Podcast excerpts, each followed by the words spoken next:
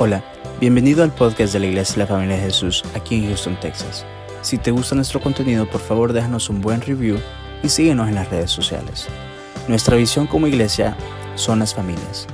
Esperamos que este episodio sea de mucha bendición para tu vida. Somos tu familia.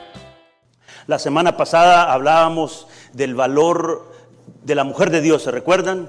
Y veíamos, así lo digo rapidito, veíamos de esa mujer llena de gracia, mujer que intercede por sus matrimonios, mujer que ora, que, que recibe un milagro como el caso de Ana. Mirábamos también la mujer del pozo que... A pesar de que no se registra el nombre de ella, eh, Dios tuvo un encuentro con ella y transformó su vida y, y fue de gran bendición a este lugar donde esta mujer estaba. También hablamos de, de las abuelas, las, abuelas, de la abuela Loida. Y es bien interesante, hermanos, de que no solamente son estas mujeres. Les decía la semana pasada que hay eh, más de 100 mujeres que, la Biblia habla eh, sobre sus vidas y cosas que hicieron. Hubieron unas mujeres malas y unas mujeres buenas. Pero nosotros creemos que la iglesia de familia de Jesús tiene mujeres buenas. Amén mujeres guerreras, mujeres que pelean por su matrimonio y que están llenas de gracia. Esta mañana vamos a hablar de los hombres. Y amén. A ver, dígale, te están hablando. Porque a la verdad, el hombre tiene una gran responsabilidad delante de Dios porque el hombre fue hecho a su imagen de semejanza, eh, a imagen y semejanza de Dios fue hecho. Y el tema de esta mañana es hombres llamados a vivir para Dios.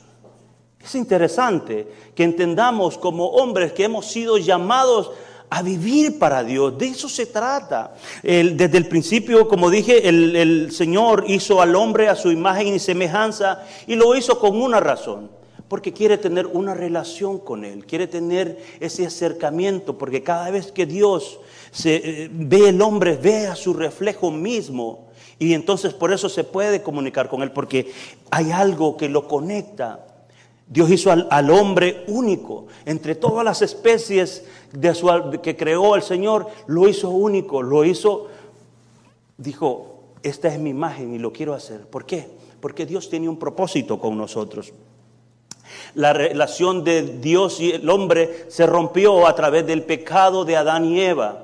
Eh, hubo una ruptura, hubo algo que, apartó al hombre de Dios. Pero Dios en su, en su grande misericordia diseñó un plan para salvar al hombre para restaurar esa relación y esa relación se restaura solamente a través de Jesucristo. Es la única manera que nosotros podemos restaurar nuestra relación con Cristo. Y como hombres estamos llamados a mantener esa relación fuerte con el Señor. Estamos llamados a entregar nuestra vida a nuestro Señor Jesucristo. Es una gran responsabilidad que nosotros entreguemos la vida al Señor, porque Dios es un Dios que siempre da oportunidades, siempre está teniendo la mano para que nosotros podamos coger de su gracia y de su amor. Así es Dios con nosotros, así es Dios con el hombre. O sea que Dios siempre va a estar dispuesto a alcanzarnos donde quiera que nosotros que vayamos. Pero hay cosas que en nuestra vida como hombres nos detienen buscar de Dios o vivir para Dios. Hay cosas que siempre están en nuestra mente. Muchas veces decimos no tengo tiempo y empezamos a poner un montón de excusas que vamos a decir las que son válidas, pero debemos, hacer siempre un esfuerzo para buscar de Dios. Siempre tenemos que hacer, eh, eh, buscar un espacio para buscar de Dios, porque un hombre que no tiene a Dios en su corazón es un hombre que no tiene esperanza, que, no que está vacío. Un hombre que no tiene a Dios es un hombre que va directamente a la destrucción y su vida no tiene propósito. Un hombre que no tiene a Dios es un hombre que, lo, como lo dice la palabra, va a ser apartado y es terrible estar apartado de los caminos del Señor porque lo que le espera a una persona apartada de Dios es solamente destrucción. La Biblia dice en Apocalipsis que vamos, el, el hombre que no conoce al Señor o la persona que rechaza al Señor será lanzado al agua de fuego. Y nosotros no queremos que eso pase. Por eso estamos nosotros siempre entendidos de que, el mensaje del Señor Jesucristo debe de ser siempre un mensaje de esperanza, porque no queremos. Así como Dios nos salvó a nosotros de ir a ese lugar, nosotros no queremos que las demás personas vayan a ese lugar. Pero muchas veces cuando vemos todas esas y ponemos todas esas excusas eh, del trabajo, el tiempo y que eh, todas esas excusas, como dije hace un momento, eh, las podemos eliminar porque tenemos que recordar que como hombres tenemos un enemigo desde el principio. Desde el principio de la creación tenemos un enemigo que va a luchar para que nosotros no tengamos esa relación con Dios. Yo quiero que me acompañe a Primera de Pedro eh, capítulo 5 versículo 8. Y ese enemigo que habla la escritura es un enemigo que siempre va a estar intentando detenernos. De hecho, esta mañana quizás usted pudo haber estado pensando, voy o no voy. ¿Por qué? No porque usted quizás tenía dudas de venir, porque a la verdad Dios siempre está queriendo que nosotros eh, eh, nos congreguemos, pero el enemigo natural que tenemos o el enemigo que tenemos es un enemigo que trabaja 24 horas, 7 días a la semana, 35 días al año. Es un enemigo, su nombre es Satanás. Yo leo la palabra del Señor en el nombre del Padre y del Hijo y del Espíritu Santo. Dice la palabra, el versículo 8 dice, sed sobrios y velad porque vuestro adversario el diablo, como león rugiente, anda alrededor buscando a quien devorar.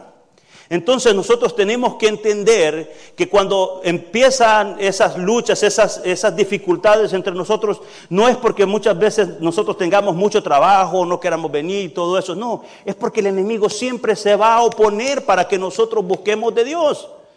El enemigo siempre va a poner cualquier excusa para que nosotros no busquemos de Dios. Puede ser que quizás le aumente el trabajo para que usted esté cansado. Puede ser que le aumente, eh, le haga un tráfico en la calle para que usted no busque de Dios. Es más, siempre van a haber todas esas cosas porque el enemigo no quiere que busquemos de Dios. El enemigo siempre va a estar ahí al acecho esperando y buscando cualquier situación para que nosotros no busquemos de Dios.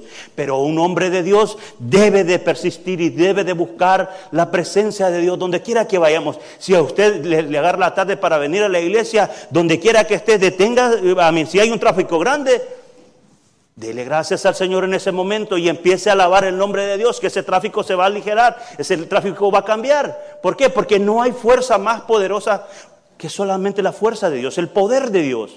Él puede transformar muchas cosas en nuestra vida. Él puede cambiar todo lo que pasa a nuestro alrededor.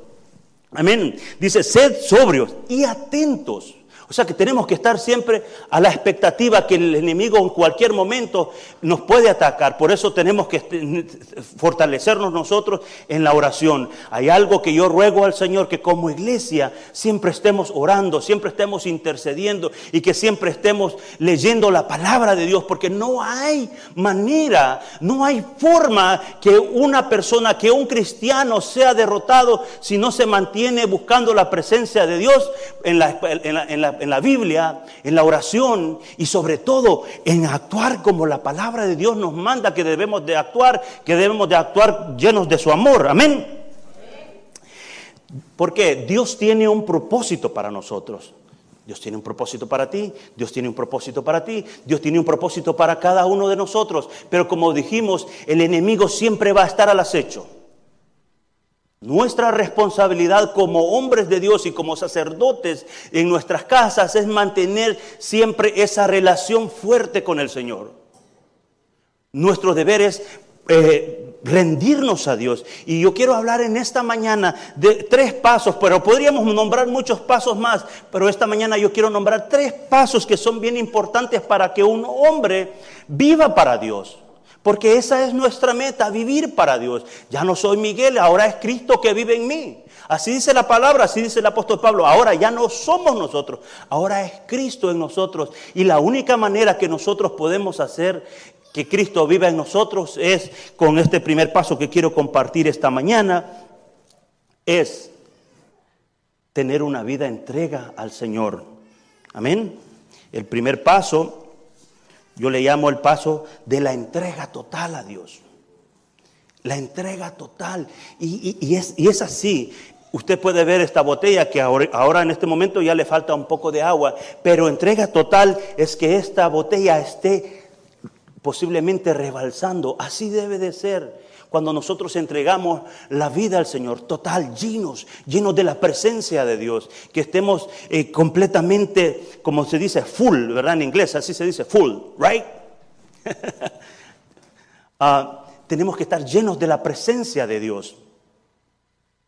El enemigo también utiliza el miedo, utiliza la incapacidad Utiliza también muchas veces el falso testimonio que nosotros damos para poder atacarnos. El miedo, la incapacidad y el falso testimonio como creyentes, como cristianos. Pero quiero decirle, esos miedos o, esa incapacidad nosotros la podemos convertir en algo positivo a nuestra vida porque a la verdad quizás muchas veces sí podemos tener miedo, a la verdad nosotros muchas veces podemos tener eh, eh, esas dudas de lo que puede pasar, pero ¿sabe qué sucede cuando una persona eh, entrega su corazón al Señor? Los miedos desaparecen. Los miedos desaparecen. Viene un valor extranatural en nuestra vida, viene algo diferente en nuestro corazón que nos hace mantenernos firmes. Porque a la verdad, eh, el, miedo, nadie le gusta vivir con miedos. Muchas veces adquirimos esos miedos desde nuestra niñez, adquirimos miedos en nuestra adolescencia, quizás en el transcurso de la vida, porque a veces hemos, eh, puedo decir, personas han sido maltratadas, ignoradas y todo eso, y hay temores. Pero quiero decirle, amado hermano, que cuando entregamos nuestro corazón totalmente al Señor, eso desaparece. Desaparece. El libro de Proverbios, capítulo 23, versículo 26, dice así, Hijo mío, entrégame tu corazón y no apartes la mirada de mis caminos. Hijo mío, no apartes la mirada de mis caminos, dame tu corazón. Y es lo que Dios nos dice a nosotros constantemente, que le entreguemos el corazón a Él.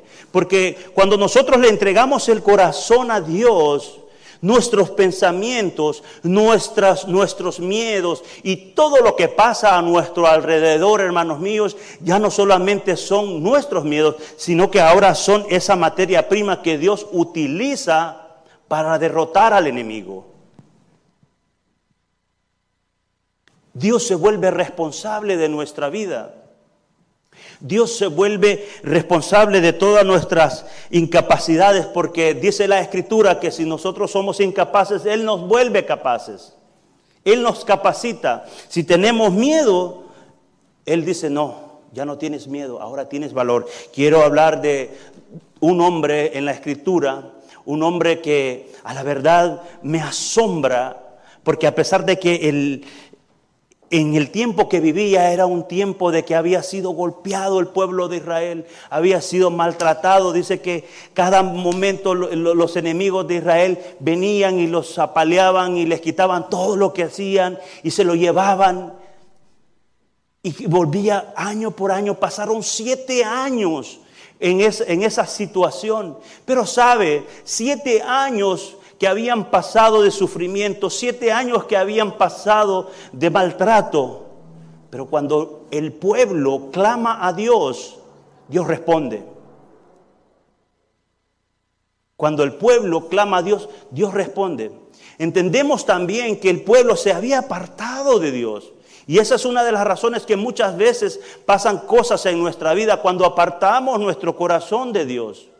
La respuesta obviamente va a ser la misma. Cada vez que el hombre se aparte de Dios, va a, estar en peligro. El enemigo va a venir y va a hacer fiesta y va a hacer lo que quiere porque no tiene protección, no tiene quien pelee por él.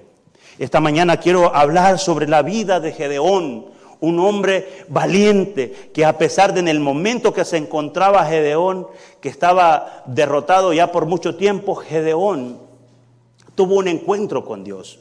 Pero en ese momento que tuvo encuentro con Dios, Gedeón le entregó la vida, le entregó sus sueños al Señor Jesucristo. Amén.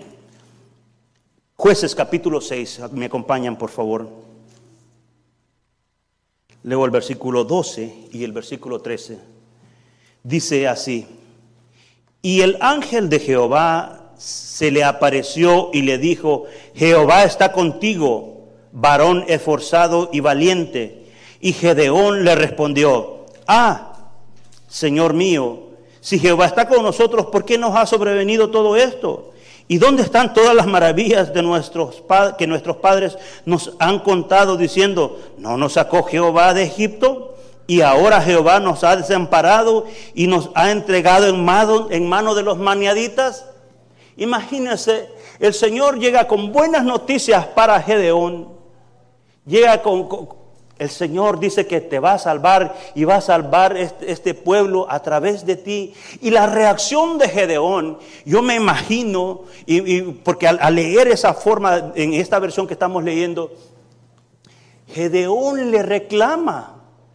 Le dice, ¿cómo es posible? Y yo me imagino el rostro de Gedeón, ¿cómo vas a decir que nos vas a salvar si mira cómo estamos? El enemigo ha estado derrotando, nos han estado robando todo lo que nosotros hemos hecho, hemos trabajado.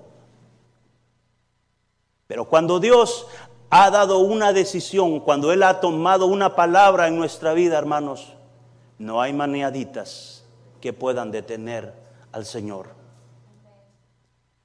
Cuando Dios dice, ya basta, porque hoy es tiempo de que te voy a restaurar, es tiempo de que voy a, mostrar mi gloria a través de ti, es así. Pero el Señor le dio ciertas instrucciones a Gedeón.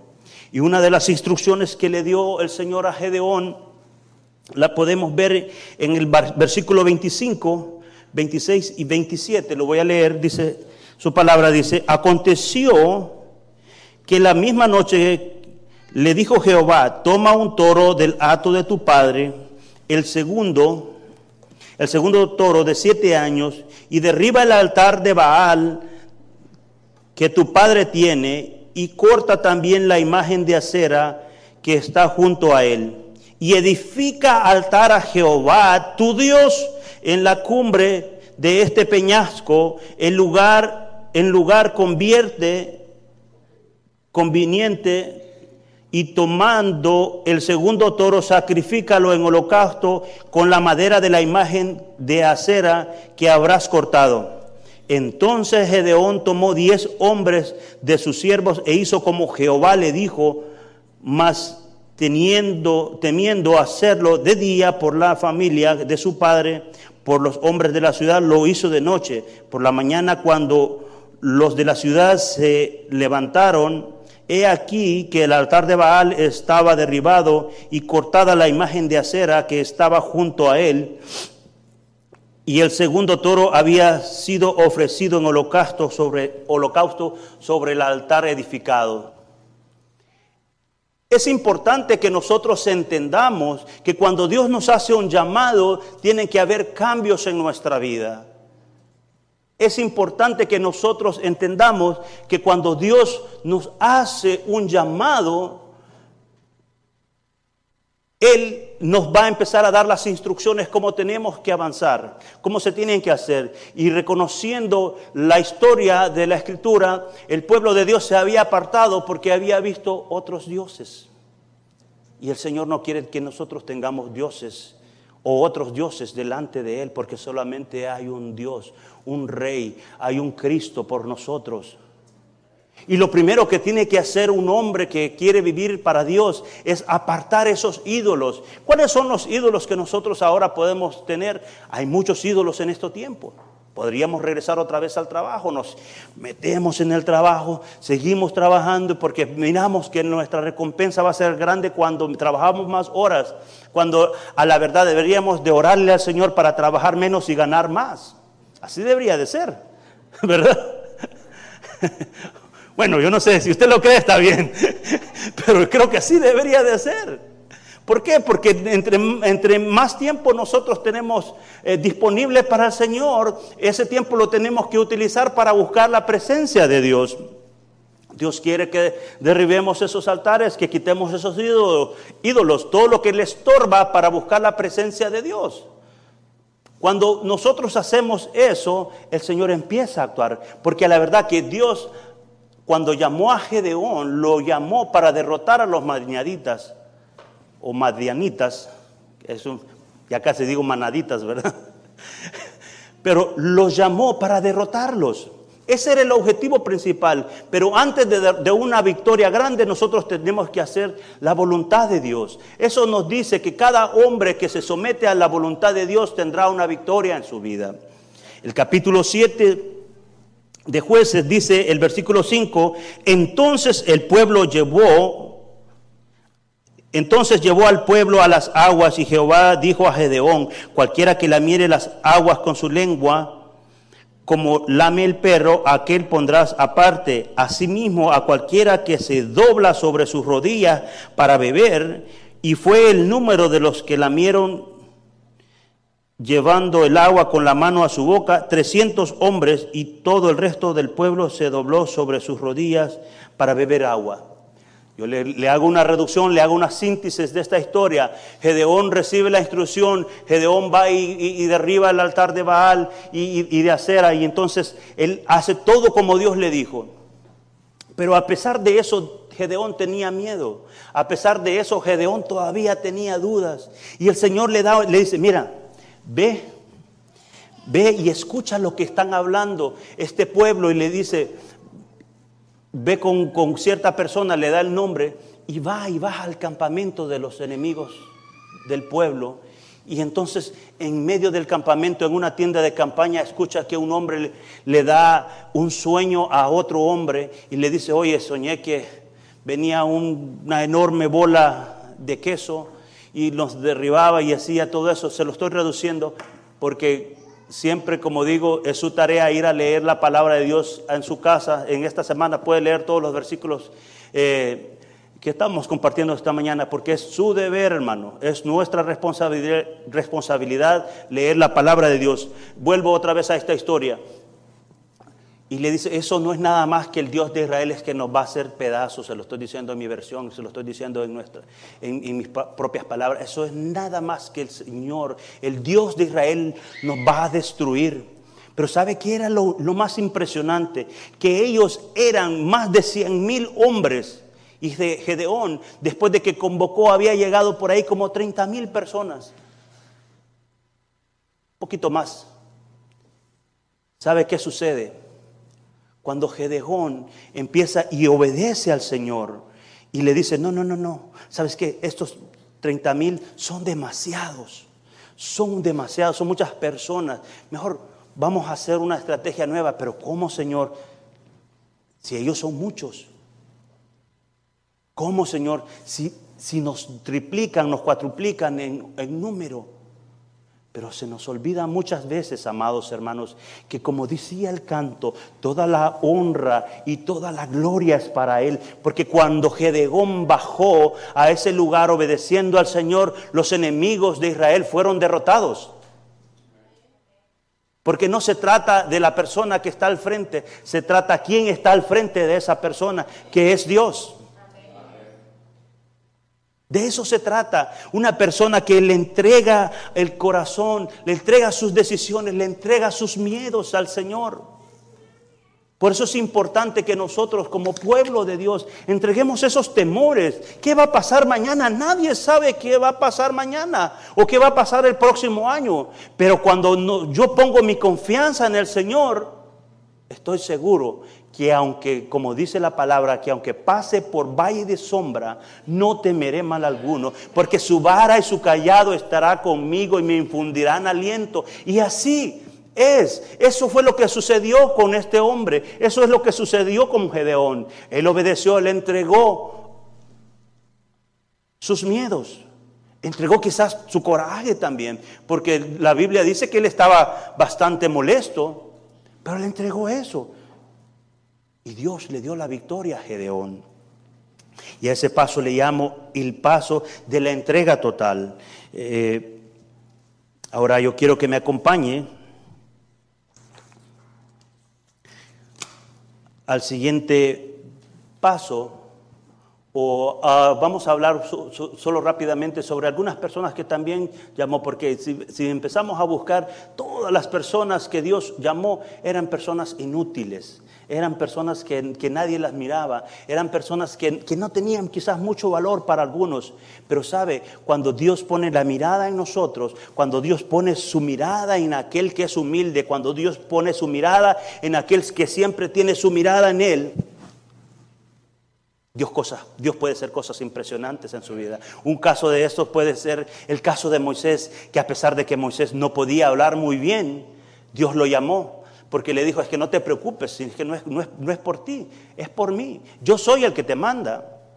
Y, nosotros al estudiar la vida de Moisés nos podemos dar cuenta que, que, Moisés era un hombre que tenía mucho miedo. Y quizás Dios lo pudo haber llamado a Moisés cuando él era príncipe de Egipto, que hubiese sido más fácil, ¿no? Les hubiese ahorrado todos esos 400 años en el desierto, les hubiese ahorrado tanto dolor al pueblo. Pero sabe una cosa, muchas veces el dolor en nuestra vida debe de causar acercamiento hacia Dios. Cuando nosotros pasamos por, unas, por situaciones difíciles, lo que tiene que producir en nosotros es acercarnos hacia Dios. Cuando nosotros pasamos por momentos que nadie entiende, lo menos o lo único que podemos hacer es buscar la presencia de Dios. El caso de Moisés fue así.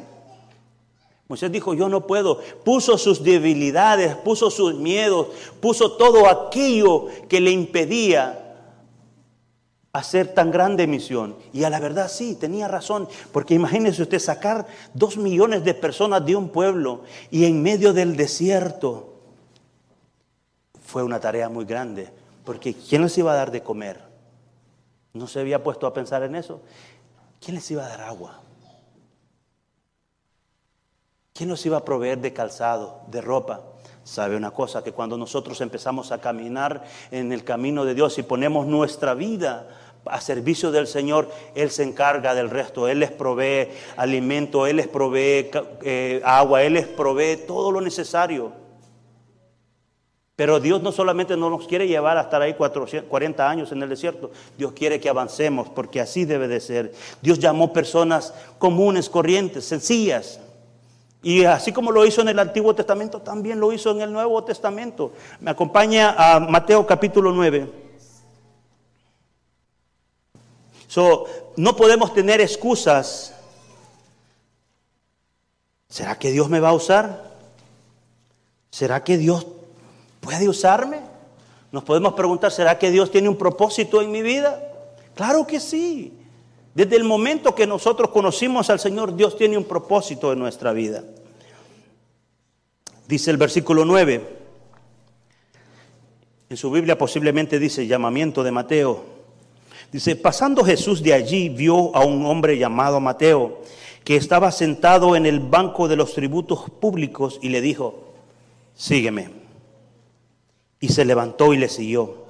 Y aconteció que estando él sentado a la mesa en la casa, he aquí que muchos publicanos y pecadores que habían venido se sentaron juntamente, juntamente a la mesa con Jesús y sus discípulos. Y cuando vinieron estos fariseos, Dijeron a los discípulos, ¿por qué come vuestro maestro con publicanos y pecadores? Al oír esto Jesús les dijo, los sanos no tienen necesidad, sino los enfermos. Y pues, vea, escuche la respuesta del Señor, y aprended lo que significa misericordia quiero y no sacrificio, porque no he venido a llamar los justos, sino a los pecadores y al arrepentimiento. De eso se trata. Que así como Dios utilizó personas en el Antiguo Testamento que muchos no podían decir, este, este la va a hacer, a la verdad no. Dios llamó personas comunes, personas normales como nosotros, personas sencillas, personas que, que el Señor solamente le dijo, sígueme. Dice que Mateo instantáneamente dejó lo que estaba haciendo. Mateo era un hombre que cobraba impuestos, impuestos para el IRS en aquel tiempo. Sí, ese era el trabajo de Mateo. Él estaba ahí, ah, mira, este no, este, este debe, este no debe. Ah, mira, este, este se pasó.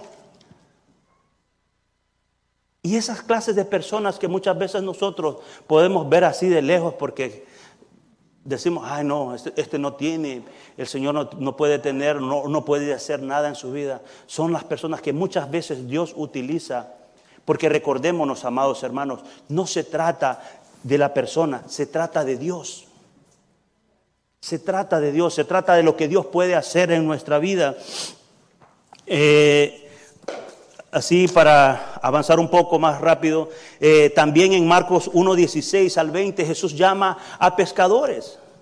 Ya, vemos que había llamado a Mateo, que era el cobrador, de impuestos, llama a pescadores, que se entiende que en la escala de, los trabajos, de, la, ¿cómo se dice?, la feria de empleo y todos esos que habían ahí buscando trabajo, el trabajo del pescador era el que era el más, más bajo.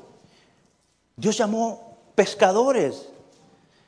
Dios llamó personas que, tenían en la, en la categoría del trabajo los que ganaban menos a los que les pagaban a dos dólares la hora. A esos hombres llamó. ¿Sabe por qué?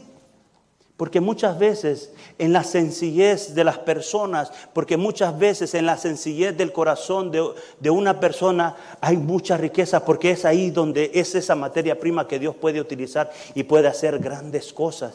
Y sabe, lo más importante de todo eso es de que cuando estas personas están en esa posición no se pueden creer más que otros.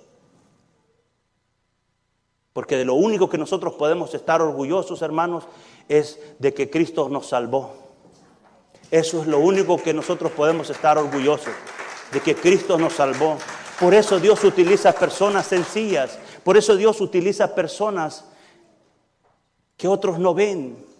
Recordemos que e incluso en esos tiempos el Señor les dice, la roca, o, se volvió, aquella que fue despreciada, fue la roca que el Señor puso como fundamento para que nosotros ahora podemos hablar de su palabra. Él puso ese fundamento para que nosotros seamos como Él.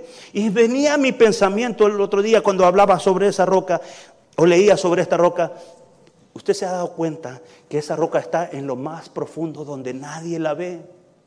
Usted se ha dado cuenta y todo el peso que está sobre, sobre esta roca, usted se ha dado cuenta que la fundación y todas las paredes de esa, de, esa casa puede estar en, sobre aquel que nadie ve. Es así. ¿Por qué? Porque Dios no necesita que nos miren. Dios no necesita, Dios necesita que nosotros siempre lo veamos a Él. Que nuestra mirada siempre sea en Él. Porque siempre debe de ser la honra y la gloria para nuestro Señor Jesucristo. Amén. El segundo paso es la obediencia. Y ese es algo, es, es, un paso que nosotros debemos entender, amados hermanos, que obedecer cuesta. Obedecer cuesta. ¿Sí? Amén.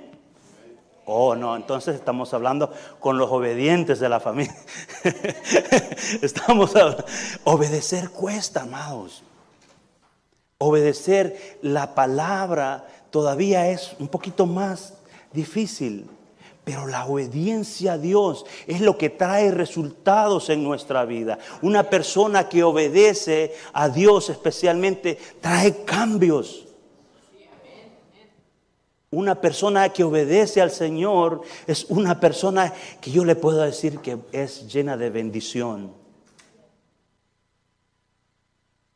Obedecer la obediencia a Dios. Quiero que me acompañe ahora a Primera de Samuel. Voy a tomar otros unos minutos extras porque ya veo que, que me he tardado. Pero vamos por el segundo paso. Son tres pasos que quiero hablar en esta mañana. Dice la obediencia. Primera de Samuel 15, 22. Y Samuel dijo, se complace tanto, se complace Jehová tanto en los holocaustos y en las víctimas y víctimas como en que obedezca a las palabras de Jehová, ciertamente el obedecer es mejor que los sacrificios y prestar atención que grosura de carneros. El Señor le había dado una instrucción al rey Saúl y le dijo, a través del profeta le dijo, no te muevas, aquí quédate, no te muevas. Pero nosotros cuando leemos esta historia nos damos cuenta que el rey Saúl estaba en una situación que era muy adversa, que tenía el enemigo ahí enfrente y él necesitaba, él necesitaba con gran, eh, puedo decir, necesidad tener una respuesta de Dios. Pero muchas veces, amados hermanos, Dios no necesita responder a nuestra petición inmediatamente. Porque solamente Dios lo que está buscando es nuestra obediencia. Si Él dice que te va a sanar, te va a sanar. No sé cómo Él lo va a hacer. Si Él dice que va a restaurar, va a restaurar. Si Él dice que va a hacer algo en tu vida, solo lo único que tenemos que hacer es creerlo. Pero la desobediencia de Saúl le causó la pérdida de su reino. La desobediencia de Saúl no solamente fue la pérdida de su reino, sino que fue apartar su familia de la bendición que Dios tenía. Y eso es lo que nosotros eh, queremos como iglesia, amados hermanos, que la bendición del Señor no sea parte de nuestra casa, que seamos obedientes a Dios. Ese acto de desobediencia lo marcó para toda la vida, que estamos hablando ahora después de varios miles de años de su desobediencia. Y la palabra de esta mañana es no desobedezca a Dios. Obedézcale al Señor. El Señor nos trajo a nosotros a este lugar con un propósito de servirle a Él.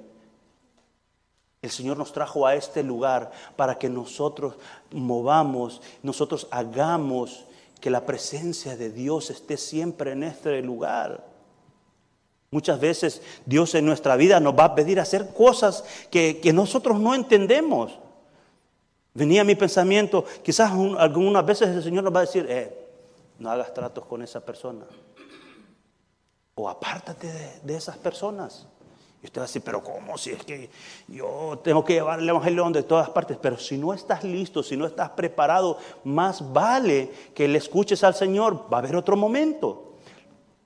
Si Dios te dice, eh, no te reúnas con esa clase de personas, no lo hagas. Si Dios te ha dado ciertas instrucciones, más vale que le escuches. ¿Por qué? Porque eso no solamente hace un, efecto en ese momento, sino que hace un efecto para toda la eternidad. Eso es lo que sucede, obedecer a Dios. Y el tercer paso, hermanos, es un paso, como dije desde el principio, el tercer paso es de ser hacedores de la palabra. Para vivir para Dios tenemos que ser hombres que se hace la palabra del Señor. No solamente de cuentos, no solamente de, decir, sí, soy cristiano. Ah, ¿cómo es tu vida? ¿Cómo es tu testimonio? No, tenemos que ser hacedores de la palabra del Señor. Dice en Santiago, acompáñeme Santiago 1.22. Yo no sé si es que yo tengo calor. dice Santiago. Pero sed, sed hacedores de la palabra y no tan solamente oidores, engañándoos a vosotros mismos. El tercer paso para ser un hombre o vivir para Dios es ser hacedores de su palabra. Porque si alguno es oidor de la palabra, pero no hacedor de ella, este es semejante al hombre que considera que considera un espejo su rostro natural, porque se considera a sí mismo y se va y luego olvida cómo era.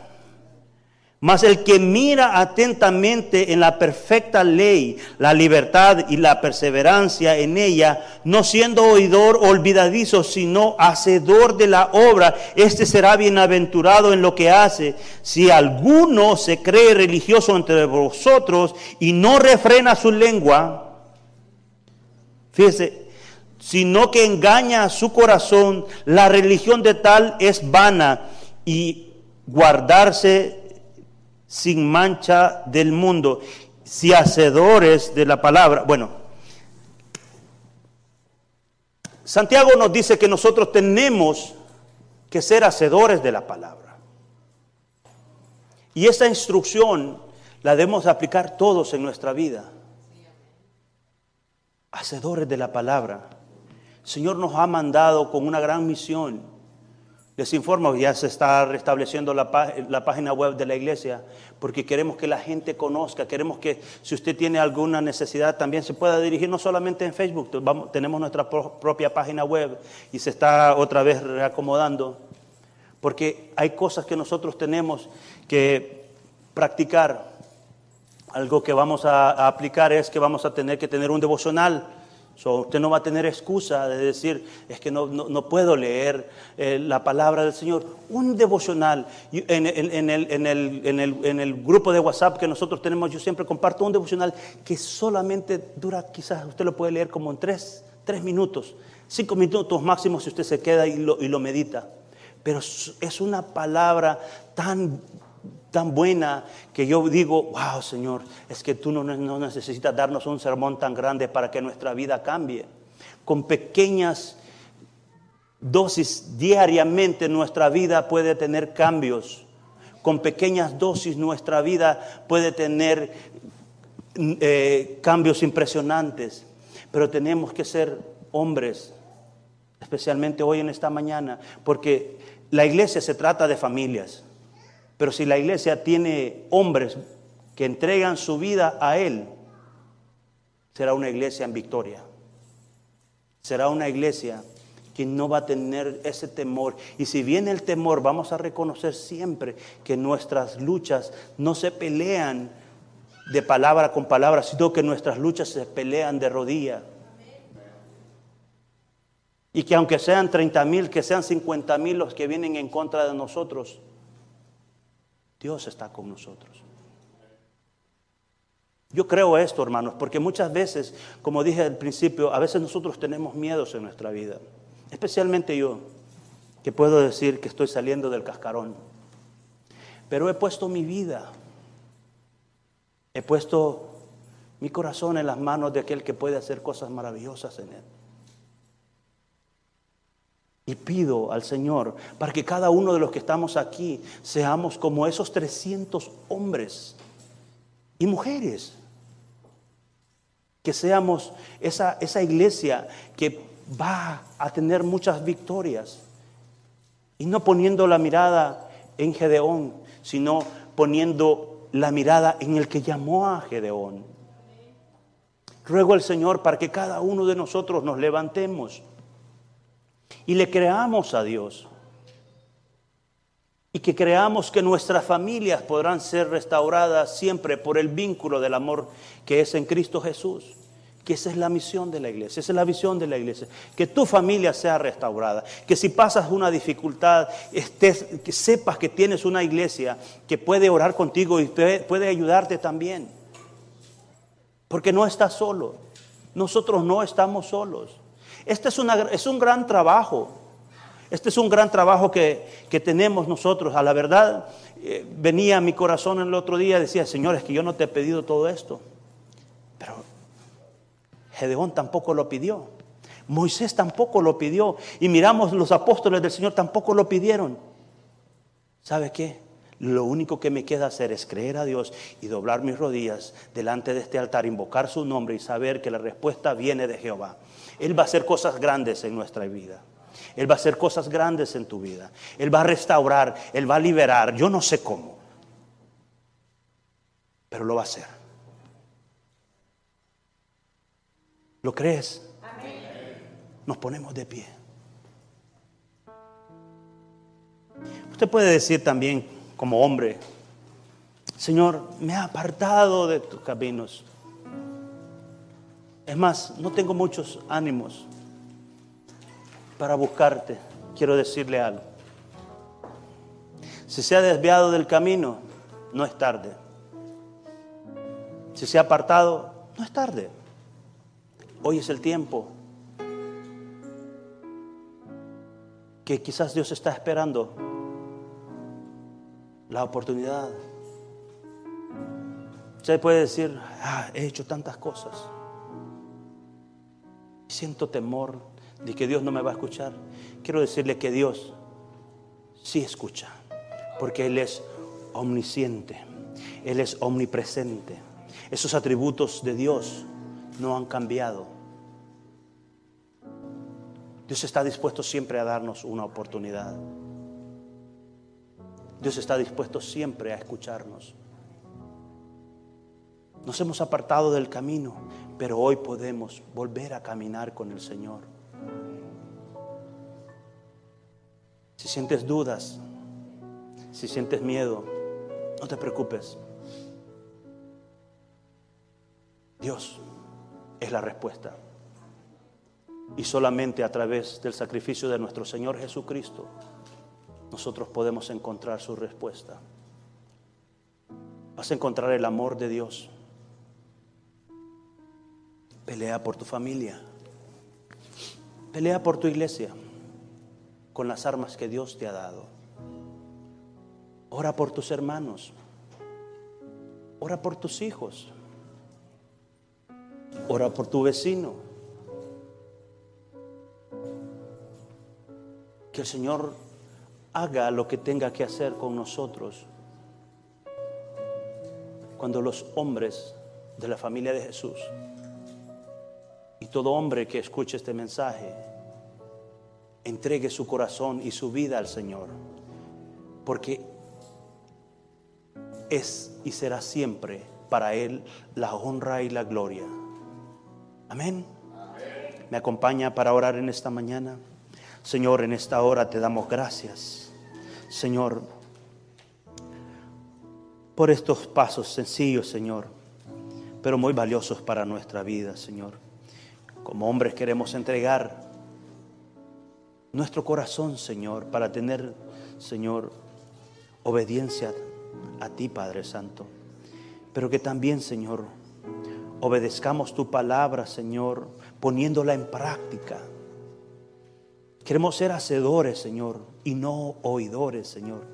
Que venga tu amor sobre cada uno de nosotros y que nos ayude día con día, Señor, a unirnos más y a pelear por nuestras familias,